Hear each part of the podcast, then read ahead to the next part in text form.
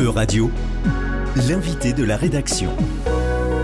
Carla Niculescu de l'Académie E-Radio. La traite négrière a eu une ampleur colossale. En effet, ce phénomène a traversé trois continents et a impacté la vie de dizaines de milliers de personnes. Sur un total d'environ 12 millions d'Africains embarqués de force, environ 10 millions ont été débarqués du fait de la forte mortalité à bord. Ils sont arrivés 45% au Brésil, 37% dans les Caraïbes, 11% en Amérique espagnole et 4% en Amérique du Nord. Les acteurs principaux impliqués activement dans la traite négrière étaient l'Espagne, le Portugal, la France et le Royaume-Uni. Mais ils ne sont pas les seuls, car le Danemark et la Suède ont aussi participé, même s'ils ont occupé un rôle mineur. On découvre cette partie de l'histoire avec Eric Schnackenburg, professeur d'histoire moderne à l'Université de Nantes. Comment et pourquoi les Scandinaves ont participé à la traite négrière? Ben, Ils ont participé à la traite négrière comme les autres puissances européennes pour euh, produire des denrées euh, coloniales, pour satisfaire leur propre marché, leurs propres besoins, mais également en vendre à l'extérieur. Alors ça a pas mal marché pour les Danois, hein, qui avaient des îles, notamment Sainte-Croix, qui était une île des Antilles, avec laquelle ils produisaient de la canne à sucre et du sucre.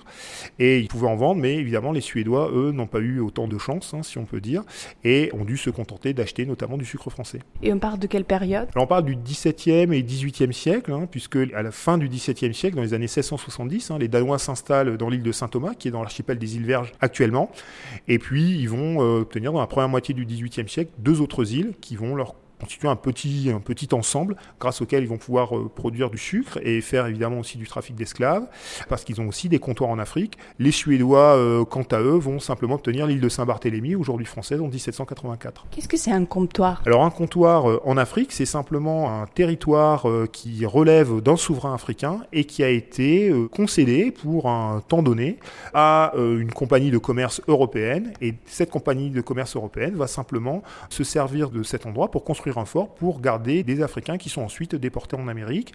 Et bien sûr, l'État africain lève des taxes sur euh, toutes ces transactions. Donc c'est à ne pas confondre avec une colonie, puisqu'une colonie appartient véritablement à la métropole, alors que là, un comptoir, c'est simplement une concession. Comment l'État de la Danemark et de la Suède étaient concrètement impliqués Parce que je pense au comptoir, il y avait plutôt des agents privés. Effectivement, euh, les États, d'ailleurs danois et, suédois, ont euh, cédé des privilèges, c'est-à-dire un droit exclusif de faire le commerce de l'Afrique, c'est-à-dire la traite en réalité, à des compagnies de marchands. C'est-à-dire en gros, les compagnies de marchands euh, investissaient de l'argent et en échange, l'État leur donnait un droit exclusif pour euh, déporter des esclaves, voire euh, pour le Danemark pour produire du sucre, et puis le vendre ensuite à Copenhague.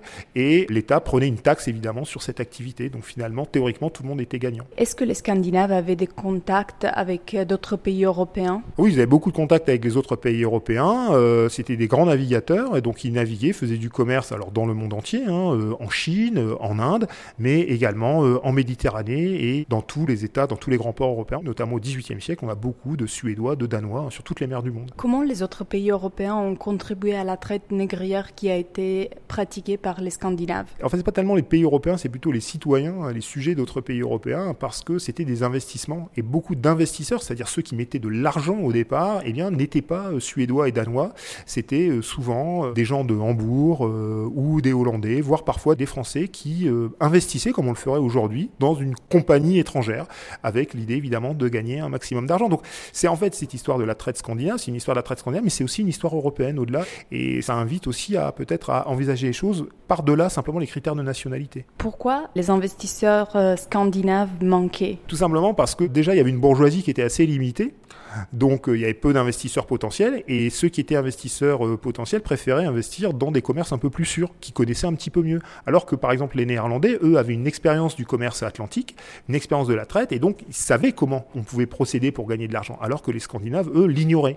Donc évidemment, eh bien, quand on met son argent, on préfère mettre son argent dans une activité à peu près sûre que dans une activité hasardeuse, puisque si on peut gagner beaucoup d'argent, ben, on peut aussi perdre beaucoup d'argent. Vous avez dit qu'il y avait d'autres nationalités européennes, d'autres individus qui étaient impliqués dans la traite. Et les Portugais, par exemple, étaient les plus nombreux.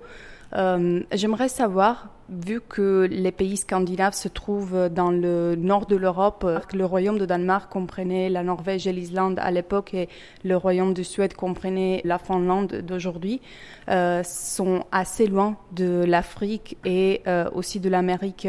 Comment se différencier le commerce qu'ils faisaient par rapport aux pays comme le Portugal ou l'Espagne? Dans le commerce mondial, en fait, euh, il y a une grande différence entre le Danemark et la Suède, parce que la Suède euh, exportait beaucoup de bois et de fer, hein, notamment, de métaux. Le Danemark produisait, euh, exportait plutôt des vivres. C'est une grande puissance agricole, le Danemark, hein, ça l'est toujours aujourd'hui, et également des objets manufacturés, notamment des armes.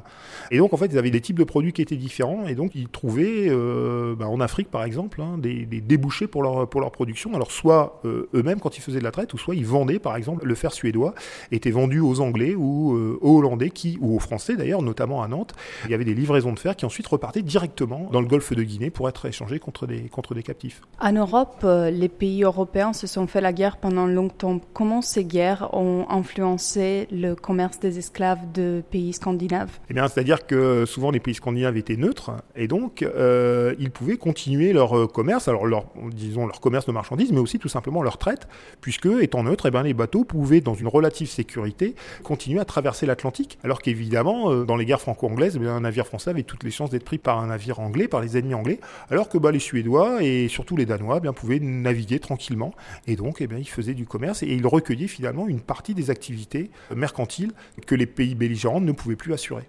Le Danemark a été le premier pays en Europe à abolir la traite des esclaves en 1792. Comment les Scandinaves ont contribué au débat philosophique et religieux qui a animé la campagne abolitionniste? Ils ont un peu euh, contribué à leur corps défendant, c'est-à-dire que en réalité, euh, les éléments les plus dynamiques euh, en faveur de l'abolition, c'était surtout des Anglais, parce que en fait, au Danemark, l'activité coloniale était une activité qui était quand même assez limitée, et donc il était beaucoup plus facile de faire entendre la cause de l'abolitionnisme qu'en Angleterre, où ça avait un impact économique qui beaucoup plus important.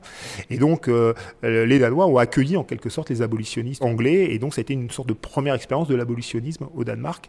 Donc c'est un rôle qui est extrêmement important. Pensez-vous que le fait d'avoir aboli l'esclavage, c'était plutôt un mécanisme économique pour les Danois, ou c'était aussi philosophique? C'est une question à laquelle il est très très difficile de répondre parce que euh, effectivement, il y a incontestablement une montée de l'humanisme et de la philanthropie à la fin du XVIIIe siècle. Maintenant, il faut voir aussi que les Anglais ont aussi beaucoup contribué à l'abolition de la traite, puisque la traite a été abolie en 1815 pour une raison aussi euh, un peu tactique, c'est que, eh bien, à l'issue des guerres napoléoniennes, les Anglais qui avaient la maîtrise des mers avaient pu approvisionner leurs colonies pendant toutes les guerres en esclaves, et donc leurs colonies ne manquaient pas d'esclaves, alors que les colonies de leurs rivaux, elles, étaient évidemment euh, en grande difficulté, notamment les colonies françaises. Et donc, à partir du moment où vous abolissez la traite, vous envoyez un message en quelque sorte aux colonies des, rivaux en disant bah hop, maintenant c'est fini, vous ne pouvez plus avoir de main-d'œuvre, alors que même les Anglais en avaient encore.